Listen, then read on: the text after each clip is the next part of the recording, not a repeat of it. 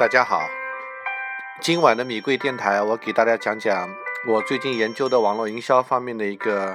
新的话题，就是中国和美国之间的社交媒体的对比。因为大家知道，现在网络营销已经变得越来越复杂了，不是像原来你只要把百度搜索引擎优化，还有百度的搜索广告打好就行了。现在呢，有了很多很多的变化。那么这些变化呢，主要是在移动社交媒体上面，所以我在这呢，跟大家汇报一下我这段时间研究的关于美国社交媒体的情况，以及跟对中国的情况的一个对照吧。首先，在美国，大家知道社交媒体这个词就是从 Facebook 开始的，但是 Facebook 呢，实际上活跃度在下降，人们呢拿它来做什么，就相当于是一个巨大的一个人民人民路，就一个通讯录一样的。因为在美国，基本上百分之七十的社交媒体的市场份额都是由 Facebook 占领的，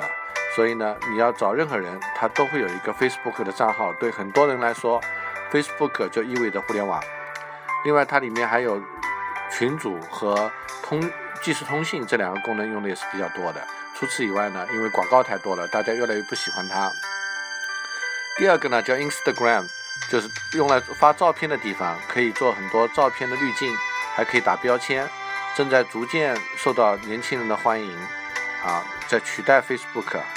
还有一个叫 Snapchat，就是所谓热后即焚的，就是你发一条消息给朋友，然后多久之内它就会消失掉。很多年轻人用它来讲述生命中的某一天的故事，非常的亲密和真实。那么这三样东西呢，其实在中国加起来就等于就是微信，因为微信呢是把 Facebook 的这种微信群的功能。加 Instagram 发照片的功能，加 Snapchat 做聊天的功能。虽然它不能够月后计分吧，但基本上这三大功能它都结合起来了啊。然后还有呢，就是在美国有 Twitter，Twitter 呢就等于是微博，也慢慢的变成了在中国微博所遇到的问题，就是一部分活跃的大号在那发言，而大部分人都是沉默的，只是在那转转发一下而已。然后。嗯，还有呢，就是比如说校园沟沟沟通的一个神器叫 Ekiak，还有比如说做匿名的博客的地方叫 Tumblr，就轻博轻博客等等。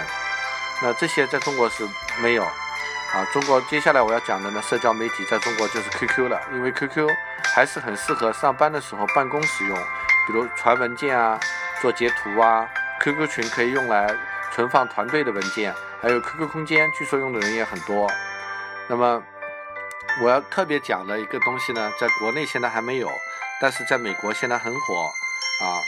我不是要说搜索引擎，因为在国内的话，基本上说到社交媒体，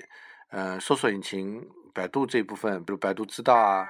百度百科啊，还是很重要的啊。在美国呢，因为谷歌没有做这些东西，所以我们就不谈搜索引擎这个方面。我来谈一个现象。一个现象呢，就是美国的论坛或者内容是新媒体方向是怎么发展的？因为我上一集呢，我是讲到了关于一个美国的论坛叫 Reddit，然后今天呢，我要给大家讲一个跟 Reddit 有点像的一个博客的一个论坛，叫 Medium，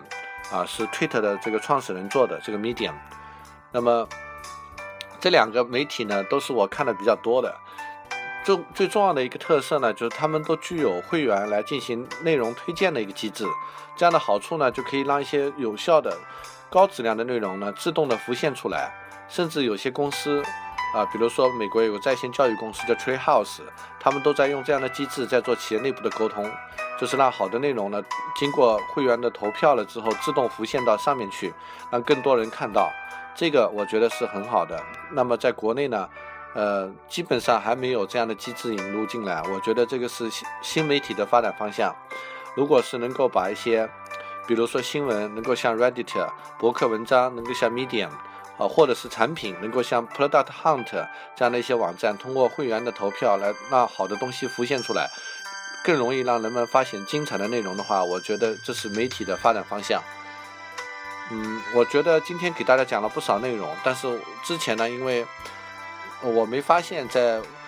荔枝 FM 里面有个功能啊，就是每一集的内容实际上都是可以做一个 note，就做一个标注的。所以我这次呢会把我提到的这些产品的名称呢标注下来，便于大家呢如果对这些产品感兴趣，会后呢就听完这个讲座之后可以去网上进一步的学习寻找。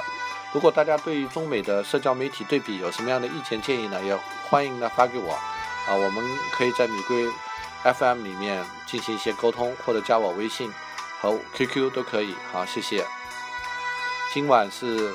呃米贵的第二十讲吧，那么后面呢我会坚持下去。谢谢大家，好，拜拜。